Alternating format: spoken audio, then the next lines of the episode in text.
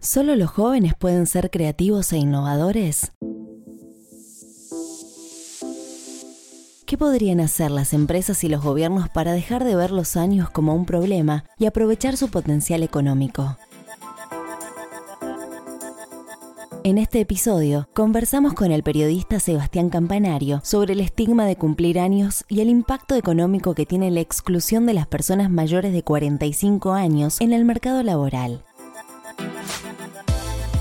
El autor de Revolución Senior nos cuenta de qué modo los perennials tendrán un lugar protagónico en los próximos años. También nos da algunas claves para deconstruir nuestros prejuicios etarios y entender los huracanes de cambio que estamos atravesando.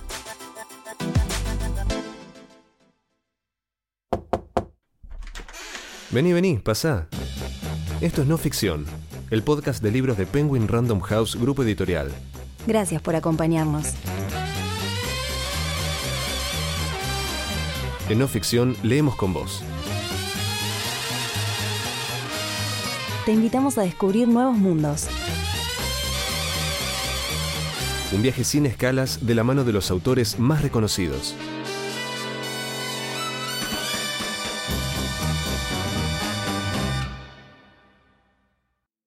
Hoy, Revolución Senior, un libro de Sebastián Campanario, publicado por Editorial Sudamericana. A lo largo de este episodio escucharemos algunos fragmentos del audiolibro. El primero a continuación.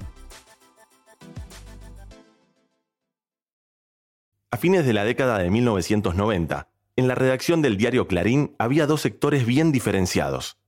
En el tercer piso funcionaban las secciones de cierre diario, política, economía, internacionales, sociedad, deportes, etc. La parte caliente del medio, y el centro gravitacional del poder en el edificio de la calle Tacuarí al 1800, en el barrio de Constitución. Un piso más abajo, en el segundo, se repartían los distintos suplementos semanales o mensuales que constituían un mundo aparte, casi sin contacto con el cierre diario.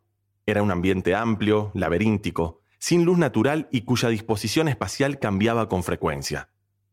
A través de un amigo que me hizo un contacto, comencé a colaborar con el suplemento económico a mediados de 1998. Los martes llevaba mi sumario con propuesta de notas sobre finanzas corporativas, fideicomisos, leasing, futuros y derivados, factoring. Un temario aburridísimo sobre el que nadie quería escribir.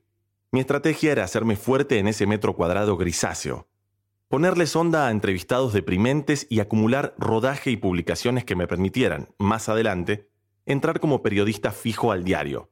Mientras hacía la cola hasta que algún editor se desocupara y evaluara mi sumario, conversaba con colaboradores de otros suplementos que estaban en el mismo baile. En una de las iteraciones de cambio de espacio, como en un juego de sillas, el económico quedó vecino a la sección Palabras Mayores, un suplemento para la tercera edad. Después fue el título de una página en la revista Viva dedicada a frases de chicos que mandaban los lectores. Como otros productos del diario, el contenido de palabras mayores era el espacio que sobraba entre decenas de avisos vendidos, en este caso de geriátricos, complejos vitamínicos y pomadas antihemorroidales. Las fotos que ilustraban las notas eran las únicas que había entonces en el archivo con personas de más de 60. Señores sentados en bancos de plaza dándoles de comer a las palomas. Señoras amasando pastas un domingo. Como mucho, imágenes de bancos de fotos estadounidenses que mostraban a parejas mayores de pelo plateado, sonrientes, con equipo de gimnasia y algún resort de boca ratón en la Florida de fondo. El problema, me comentaban los colaboradores de Palabras Mayores en la cola de espera para que nos atendieran editores, era que ningún famoso quería aparecer en ese lugar deprimente. Lo consideraban un quemo, una nota que les bajaba el precio.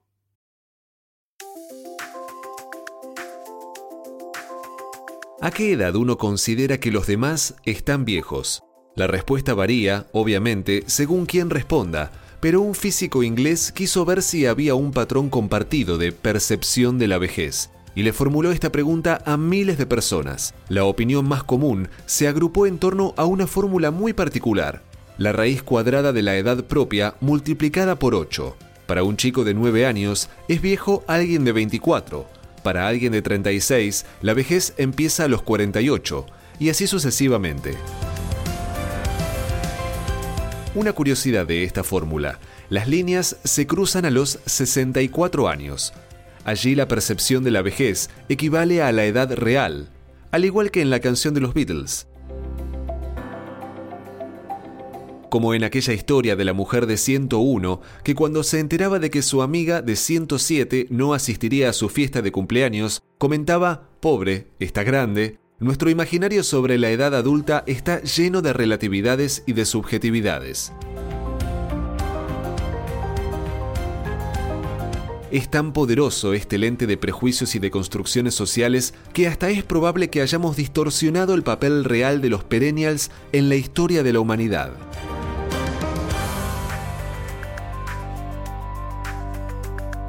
El, tema fue que me motivó a escribirlo. Eh, en, periodismo yo soy periodista gráfico y en periodismo se dice que a veces un tema gana la tapa. ¿no? Yo trabajé muchos años en Clarín, después en La Nación y a veces un tema es chiquito a la mañana, al mediodía y de golpe a la tarde empieza a crecer, a crecer hasta que gana la tapa del otro día. Y a mí me parece algo parecido con este libro. Yo estaba escribiendo un libro de innovación y de creatividad, que es un poco el tema que, que yo más sigo. Y la idea era hacer una especie como de segundo tiempo en la agenda de innovación. En sí es un tema que se viene hablando hace décadas, pero hoy por hoy tenés una pirámide demográfica completamente distinta, tenés una agilidad distinta también en otras eh, luchas por, la inclusión, ¿no? como la batalla de género, etc. Y tenés además, yo sigo muchos temas de, innovación y avance científico-tecnológico, tenés muchos avances en temas de salud que hacen que, estemos ya muy cerca o, ya en el momento de vivir más décadas en plenitud física y cognitiva. Entonces tenés como varios factores que, me parece que ponen la agenda en un lugar nuevo mucho más protagónico y, creo que todavía no hay, hay conciencia de ese protagonismo.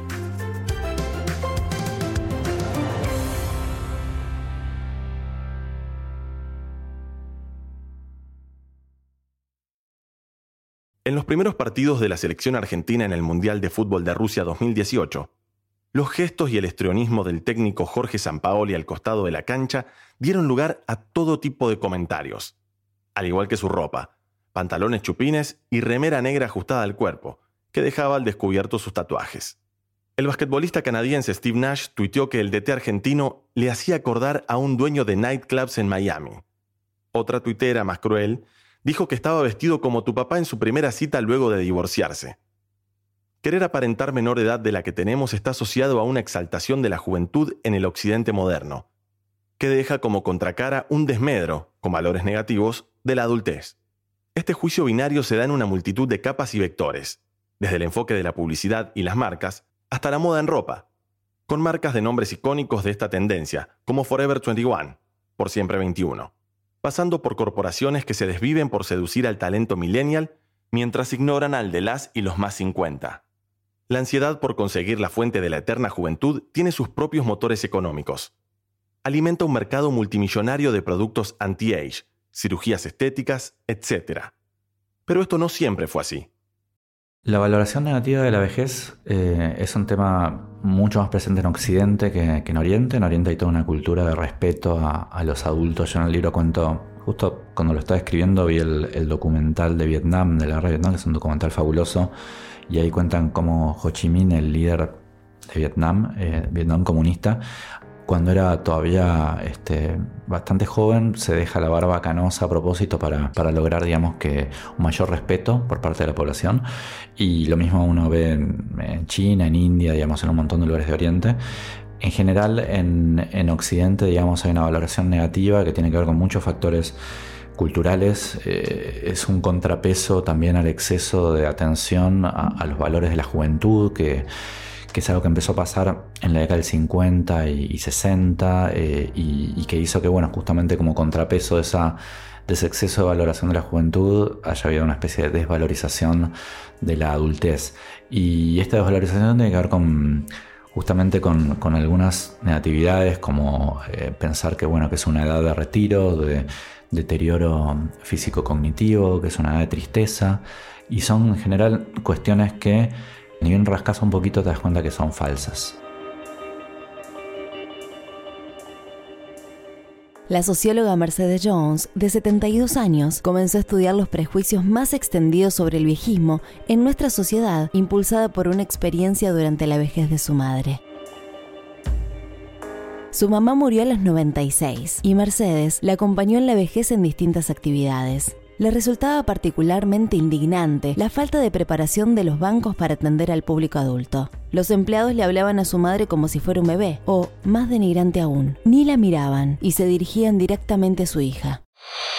Tenemos en la Argentina un paradigma de vejez que atrasa siglos, lleno de falsos conceptos, y se trata de alguna forma de una de las últimas discriminaciones socialmente aceptadas, porque al contrario que en otras batallas inclusivas, como la de género, hay menos conciencia sobre este tema.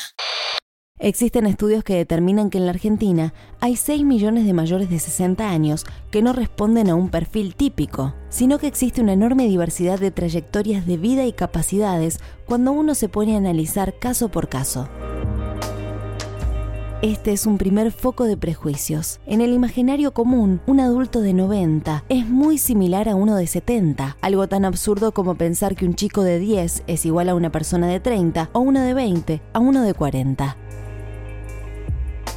Y mientras que la vejez se asocia a los valores negativos como la enfermedad o la dependencia, más de un 70% de los mayores de 60 son autoválidos.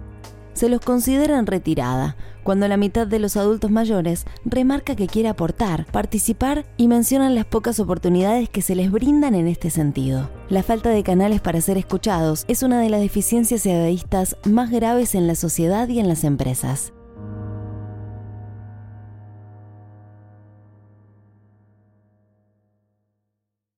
A veces es difícil cuando tenés menos de 45 años empatizar con esta agenda, porque no tenemos empatía con nuestro yo futuro.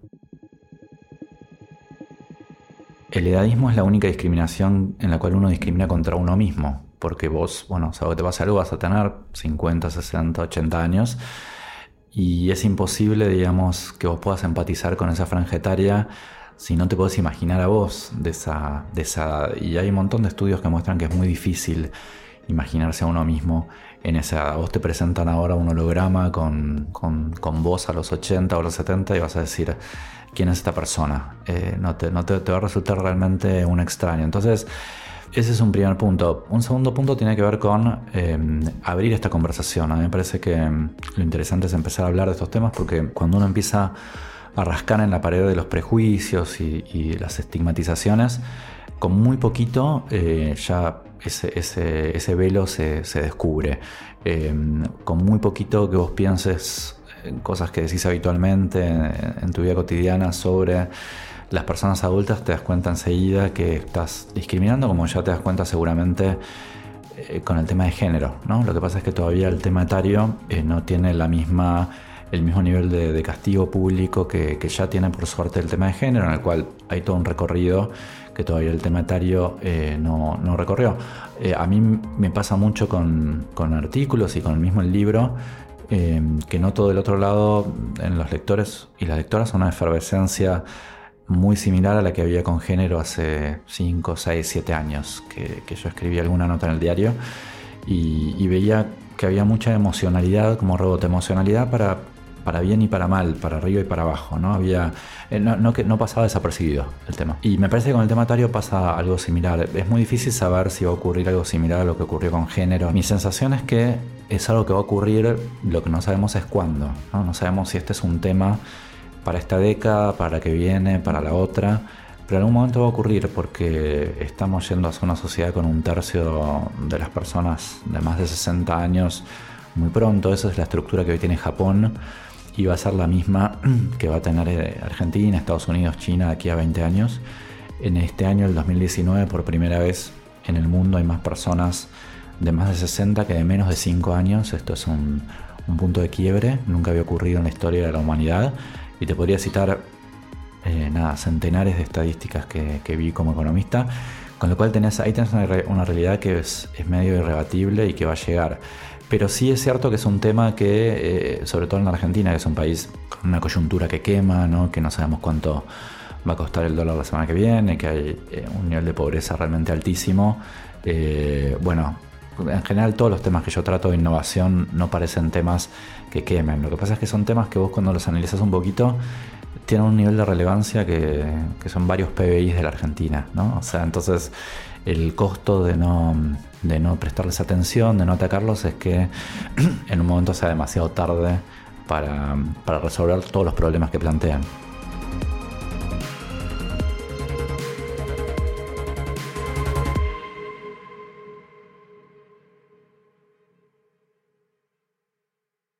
El prejuicio común indica también que los abuelos, entre infinitas comillas, es el gran lugar común edadista del tratamiento de las noticias sobre mayores de 50 en los medios de comunicación, son más felices si viven rodeados de sus nietos. Otra mentira, los peores niveles de satisfacción se dan en hogares multigeneracionales y las mejores condiciones cuando viven con un coetáneo. Tampoco es cierto que tiendan a organizar programas con gente de su edad. Más del 85% no participa de clubes ni de centros de jubilados. La denominada economía de la felicidad demostró que el ciclo de vida del bienestar emocional tiene forma de U. Es elevado en la juventud, alcanza su punto más bajo entre los 35 y los 50 años, esto depende del país, y luego vuelve a subir. A los 40, cuando muchos tenemos hijos, la crisis existencial propia de la edad se combina, por lo general, con la demanda por mayores ingresos para poder sostener esta fase del ciclo de vida, y entonces se toca el nadir, el punto más bajo de la curva. Los mayores de 50 no solo son más felices que en décadas anteriores, sino que además tienen un mayor poder adquisitivo, ya sin gastos en hijos pequeños. En la Argentina, a pesar de las jubilaciones bajas, el flagelo de la pobreza está mucho más concentrado entre los menores de 12 años. En economía digamos, hay un montón de, avenidas por las cuales el tema de viejismo o edadismo impacta. Hay dos que para mí son las principales. Una tiene que ver con el mercado laboral. El mercado laboral discrimina muchísimo a las personas de más de 45. En la Argentina, entre 8 y 9 de cada 10 avisos de empleo discriminan directamente a personas de más de 50. Esto es algo que está prohibido en otros lugares del mundo. En Europa, en Estados Unidos ya no se puede hacer. Es como si vos dijeras que para un empleo no pueden entrar eh, judíos o mujeres o personas de tez oscura, digamos, es una discriminación lisa y llana. Y tenés por otro lado un mundo organizacional de empresas, el Estado, ONGs, lo que se te ocurra, que por un tema de costos toman gente cada vez más joven. Con lo cual tenés una especie de triángulo de las Bermudas, yo uso este término en el libro, en el medio, de varias décadas de personas de 30, 40, 50, 60 con las cuales nadie sabe bien qué hacer, ni los gobiernos, ni las empresas, ni, la sociedad en general. Eh, entonces ahí tenés un tema, digamos, de impacto económico súper, súper relevante.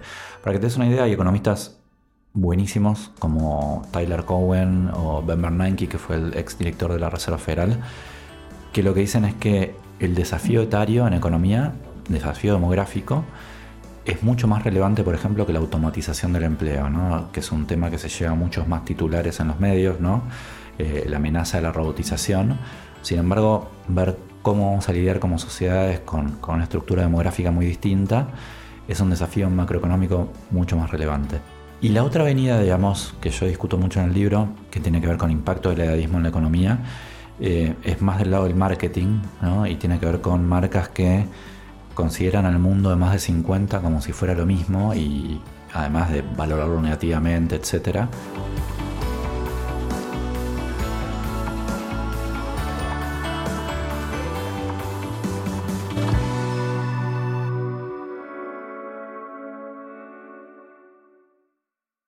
Hagamos una pausa. ¿Sabes qué es un audiolibro? ¿Alguna vez escuchaste uno? Ahora tenés la oportunidad de aprovechar todos esos momentos en los que no podías leer leyendo. Déjate los auriculares, dale play y permití que te cuenten una historia en los oídos. Entra a megustaescuchar.com.ar y encontrá tu próximo audiolibro ahora.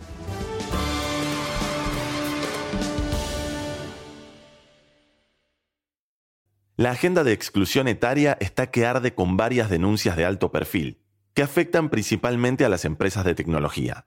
El gigante Intel está siendo investigado porque en un ajuste de 10.000 empleados, la media de edad de los despedidos fue de 49 años cuando el promedio de la compañía era de 43. Meses atrás, ProPublica, una agencia independiente que produce periodismo de investigación, publicó un detallado informe en el que dio cuenta de distintas prácticas de discriminación por edad en IBM.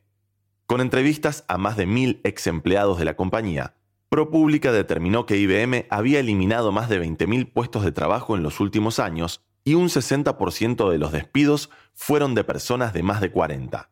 A muchos de ellos se los revinculó luego con contratos temporales más flexibles y con menores cargas sociales.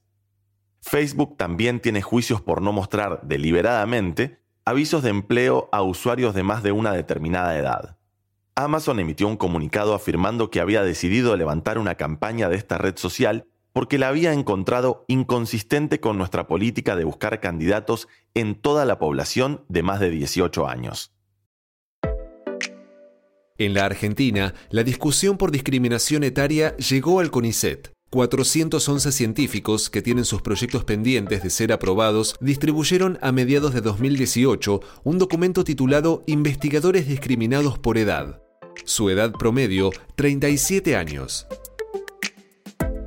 ¿Qué pueden hacer las empresas para dejar de ver a la edad como un problema y aprovechar su potencial económico?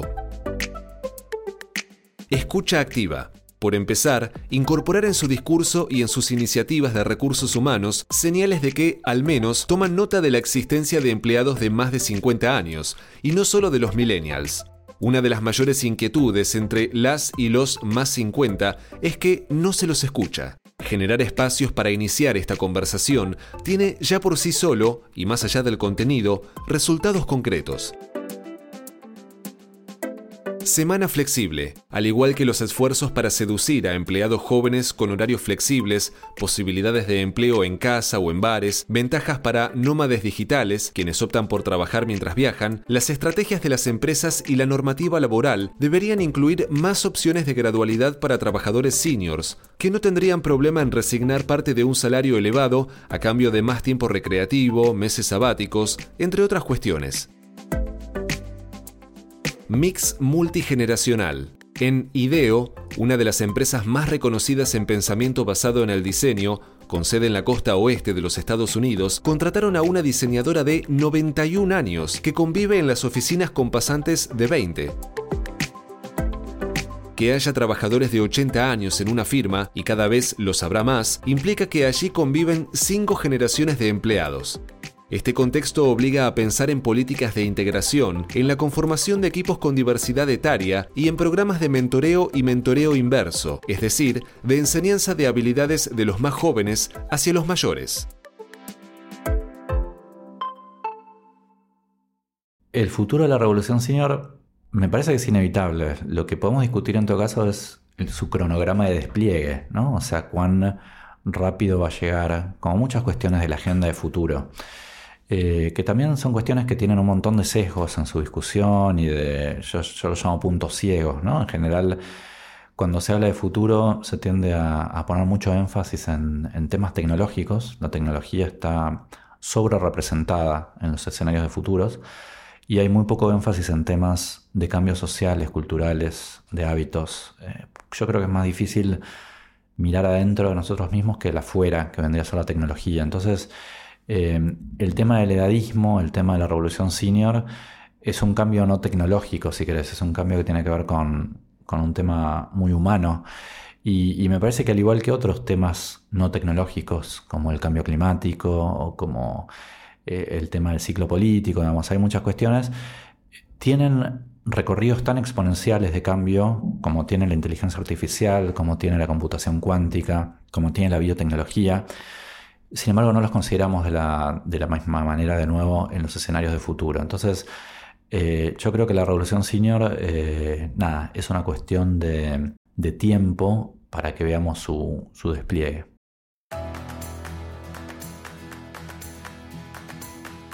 En Revolución Senior, Sebastián Campanario analiza mitos, estadísticas y testimonios en torno a la generación mayor a los 45 años en la era de la inteligencia adaptativa y nos propone además un paso a paso para entender cómo será el contraataque de los clásicos en uno de los libros más disruptivos y originales. ¿cómo suena el universo más 45? Me gustaría que, que suene con una paleta de colores eh, distinta, digamos, a, cómo en general se tratan los temas de, de, adultez, ¿no? Que es una paleta muy grisácea, muy, muy ocre, eh, una especie de letanía, ¿no? De que hay que apoyar a los adultos porque le debemos, etc. Y que me parece que es un tono que no, no invita a unirse a la conversación, ¿no? Yo lo que planteo en el libro justamente es hacer un abordaje de este problema que, yo vi que no había. En general, digamos, el, tema de senior no es un tema nuevo, pero está tocado siempre de manera muy parcial. Eh, o por economistas, o por sociólogos, o por gerontólogos, ¿no? Me parece que es un tema de una riqueza tan grande que te parece una parte muy grande de la película si solo lo ves desde una disciplina. Y justamente por eso en el libro yo entrevisté a arqueólogos, a creativas publicitarias, a economistas, a empresarios, o sea, gente muy diversa para poder abordar esta temática justamente con una, como te decía, con una, una paleta de colores más amplia.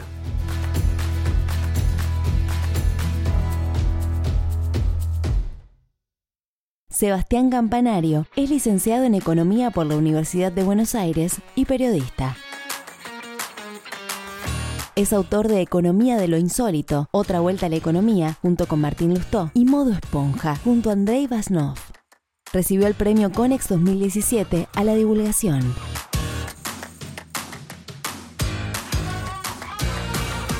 Hoy leímos Revolución Senior, un libro de Sebastián Campanario, publicado por Editorial Sudamericana. Encontrá Revolución Senior en todas las librerías o escuchalo en audiolibro ya mismo, siguiendo el link en la descripción de este episodio. Una realización de Tristana Producciones y Román Frontini. No Ficción es una producción original de Penguin Random House, grupo editorial.